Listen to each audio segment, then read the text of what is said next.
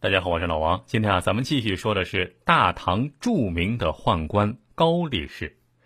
有人曾经这么说过啊，说高力士和唐玄宗李隆基的关系，这有点像《鹿鼎记》里面韦小宝和康熙的关系啊，就说俩人关系都特别好，非常铁。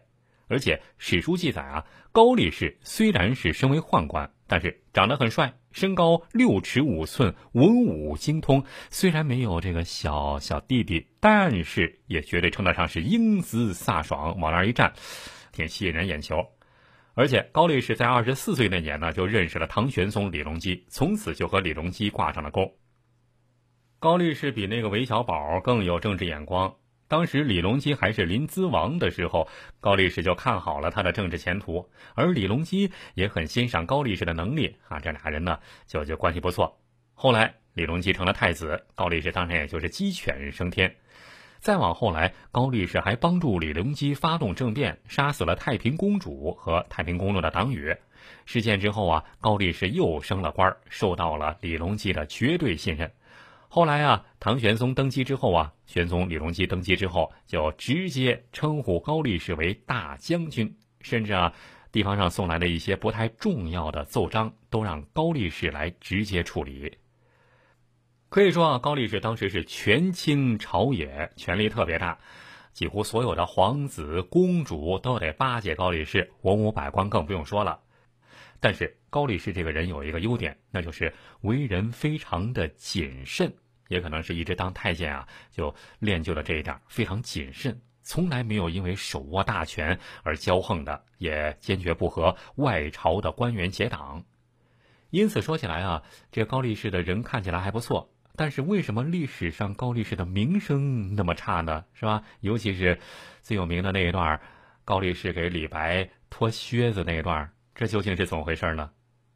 这就好玩了。这说起大诗人李白，是吧？很多人都会想到这一段立士脱靴的故事。这事情的缘由啊，还是在开元年间，李白去长安。当时啊，有人把他推荐给唐玄宗。这唐玄宗李隆基也知道李白写诗写得好啊，于是就封他为供奉翰林，让他在宫中啊，就陪着皇帝写诗作文。那时候唐朝人流行写诗嘛，谁动不动都喜欢写几笔，就跟现在谁动不动就会唱几首流行歌曲一样啊，都是歌词儿。话说有一天，这个皇宫之中是牡丹盛开，唐玄宗就带着杨贵妃去沉香亭饮酒赏花。喝了几杯酒之后，唐玄宗就想起了李白，就让他过来写几首诗助助兴。但是那时候李白，李白大诗人。正在外面酒店喝酒呢，而且已经喝的是酩酊大醉了，喝的烂醉如泥。这传旨的人一看，哎呀，这李翰林呐，您怎么这样啊？可是不去又不行，这皇上让他去，说什么也得去啊，就只好把他给扶上马背，送入宫中。然后进去之后啊，使劲拿凉水浇他的头，啊，让他赶紧清醒。这时候啊，李白大醉之中，迷迷糊糊的。那这凉水一刺激，稍微清醒了点儿啊，然后就半醉半醒之中，就挥笔写下了三首诗啊，《清平调》写的什么呢？表面上写的是牡丹花，其实啊是写的杨贵妃。其中有一首诗很有名啊，是这样写的：是一枝红艳露凝香，云雨巫山枉断肠。借问汉宫谁得似？可怜飞燕。一心装。李白这人你也知道，那是出了名的蔑视权贵、放浪不羁。要不说他是诗仙呢，所以说，据说有一回啊，李白在宫里喝高了，正好啊，高力士啊陪皇上站在身边这李白不是喝多了吧，就顺手啊，不是顺手，就顺脚，把脚伸出来，冲着高力士，来，给我把靴子脱了。您想啊。高力士那时候那是权倾朝野呀，比起来后来的九千岁魏忠贤也差不多呀，哪给人这么轻视过？但是想到李白是唐玄宗喜欢的诗人啊，这高力士呢也就也就委屈的也就照办了，脱就脱吧，哎，把这个靴子给脱下来了，从此就留下了一段力士脱靴的也算不上是佳话吧，最多只能算是一个典故，一个小故事。传说之中，高力士也因此恨上了李白。所以啊，后来李白写了这首《清平乐》之后，杨贵妃也挺喜欢这首诗啊，啊，觉得挺好。但是这就给高力士逮着了机会。有一次啊，他就趁机对杨贵妃说：“我本以为贵妃您受了李白的侮辱，一定会对他恨之入骨，可没想到贵妃您这么喜欢他的诗。”杨贵妃又迷茫了：“怎么？他什么时候侮辱我了？我我怎么不知道呢？”这高力士就说了：“贵妃啊。”您看，这诗中有两句：“借问汉宫谁得似？可怜飞燕倚新妆。”这明明就是把杨贵妃您比作是赵飞燕呐。而那个赵飞燕，名声可不好啊。赵飞燕出身于歌女，后来虽然被立为皇后，但是出了名的作风淫荡，最终被贬为庶人，不是什么好人呐。您看。拿您和赵飞燕相比，难道不是侮辱您吗？这话一说啊，这杨贵妃啊，勃然大怒，因此啊，就恼怒上了李白。据说之后啊，唐玄宗有好几回想升李白的官儿但是都被杨贵妃给拦住了，而且最终也把李白赶出了京城长安。这就是著名的历史脱靴的这个历史典故。那么这件事儿。到底是不是真的呢？其实啊，老王觉得这件事儿啊，很有可能是编的。你看，第一，《清平调》这首诗虽然比较有名，但是，但是什么呢？但是在李白同时期的那一段时间里面，史书中没有任何记载，反倒是晚唐的时候突然冒出来的。而且这首《清平调》的诗啊，和开元天宝年间的唐朝诗歌的这个风格也不太近似，因此啊，有很多人认为很有可能是后人伪造的伪作，假托在李白身上。不知道是张三写的还是李四写的啊？就是，但是署名是大诗人李白啊，署了大诗人李白的名字而已。第二呢，还有一点就是，李白在唐玄宗身边做翰林待招的时候，已经到了大唐天宝年间了。但是这一篇记载却写的他是在开元年间被赶出长安，这时间明显的不对。而更重要的一点，人家李白的墓志铭里面也写的有他被皇帝弃用的原因，是因为嗜酒喝多了。这皇帝也不喜欢酒鬼啊啊，所以啊这件事儿还真的不是高力士惹的祸。咱们继续往下说，后来到了天宝十四年，安史之乱爆发。安史之乱，大唐由盛转衰的一个转折点。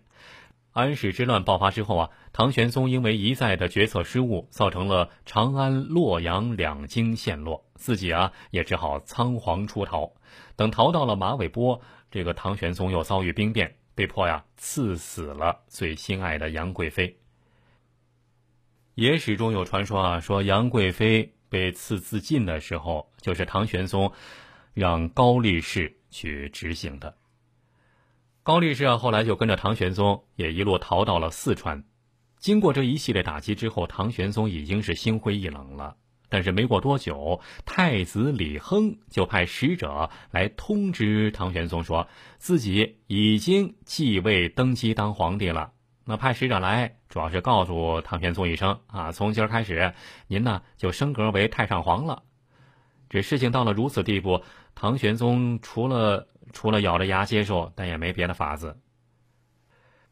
而李亨和唐玄宗这对父子俩的关系，这就有点有点比较有意思，因为啊。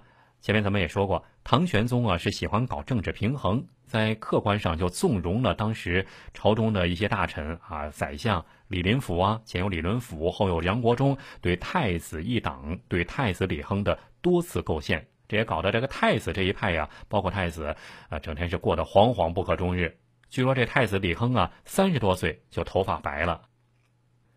等到这李亨真正掌权，夺回两京，平定安史之乱，把唐玄宗接回长安之后，这父子俩的关系就显得更加微妙了。表面上看，这当儿子的李亨对李隆基还是比较恭敬的，但是暗地里他却纵容身边的宦官，有一个叫李辅国的啊，就是这明着暗着给唐玄宗给他老爹穿小鞋，不让老爹过得舒服。这怎么这么说呢？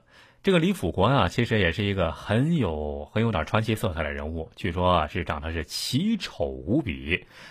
那位说了，这太监还讲究美丑，这太监也讲究美丑。你看，高力士就因为长得帅，所以啊，武则天才喜欢他，因此后来就有了结交李隆基的机会。这就是因为他长得帅。而这个李辅国是以丑出了名的啊，虽然也是一个太监，但是在宫里面这地位非常的低下。后来好不容易混了一个位置，什么呢？就是养马啊，专门养马养马的太监。但是就是这个李辅国，后来到了太子李亨的身边，在安史之乱中极力劝说李亨登基称帝，在这里面啊，那从龙之功啊，那是最大的功劳。因此，李亨当了皇帝之后，这时候的李辅国就再也不是以前那个整天养马的马夫了，而是唐朝帝国的新星。这种感觉那不是一般的好，扬眉吐气的快感，那是心旷神怡呀。但是李辅国也有别扭的时候，那就是遇到高力士，也不知道怎么回事啊，可能是被高力士的气势压迫惯了。总之啊，李辅国每次见到这位老领导的时候，这心里就有点发虚。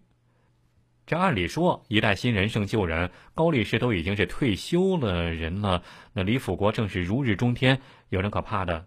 呃，但是这李辅国还是有点，有点内心有点发颤。无论是李亨对他老爹李隆基不对付，还是自己和李辅国对高力士不对付，总而言之，这李辅国啊就开始对李隆基和高力士就开始动手了。这怎么动手啊？就是第一步啊，穿小鞋的第一步。先夺所爱，李隆基是比较喜欢马的，这点啊，他倒是继承了李世民的基因。所以啊，李隆基住的兴庆宫中，宫殿之中一直养着三百匹良马，非常好的马，供李隆基日常使用。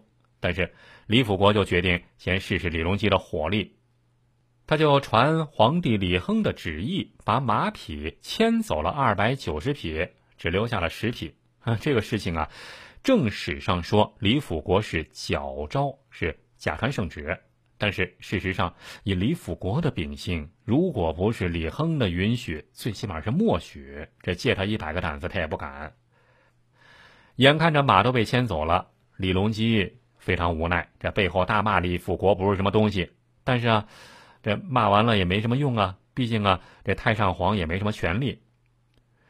这件事发生完之后啊，接下来又发生一件事儿。啊，就是下一步更穿小鞋了，逼迫太上皇搬家。这不久以后啊，李隆基啊就决定不太客气了，就传李亨的圣旨，请太上皇到太极宫游玩。听到这话呀，李隆基当时还很高兴呢，就很久没出去散心了，就没多想就上了路。可谁成想，刚走出去没多久，到了瑞武门，出大事了。李隆基居然被五百名全副武装的士兵。挡住了去路，李隆基当时是大吃一惊啊！这时候李辅国出来了，说：“陛下认为兴庆宫潮湿又狭窄，不适合太上皇您养老，特意请太上皇回宫中居住。”这时候李隆基已经七十多岁了，见了不少大场面了，他心里明白，这这等于是一场兵谏呐，逼着自己搬家。这时候。站在旁边的高力士勃然大怒，当即当场痛骂李辅国是不懂礼数，让他下马给太上皇请安，并为太上皇牵马。但是这事儿啊，也只是表面上找回了一些脸面而已。这该搬家还得搬家。虽然史书上啊为李亨是百般辩护，说这事儿啊是李辅国瞒着李亨干的。但是接下来发生的事情就足以说明这件事儿，李亨才是背后的真正指使者。搬家事件仅仅九天之后，李隆基身边的人就一个一个个的都被清算了，首当其冲的就是高力士。高力士被流放到乌州，给打发到外地去了。被流放到外地之后啊，高力士就在穷乡僻壤中过了两年苦日子，一直到后来。赶上了大赦，这才得以返回长安。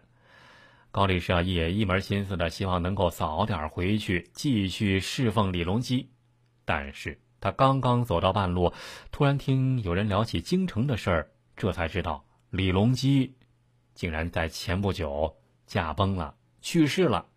这高力士是悲痛不已啊，望着北边是嚎啕痛哭，最终吐血而死。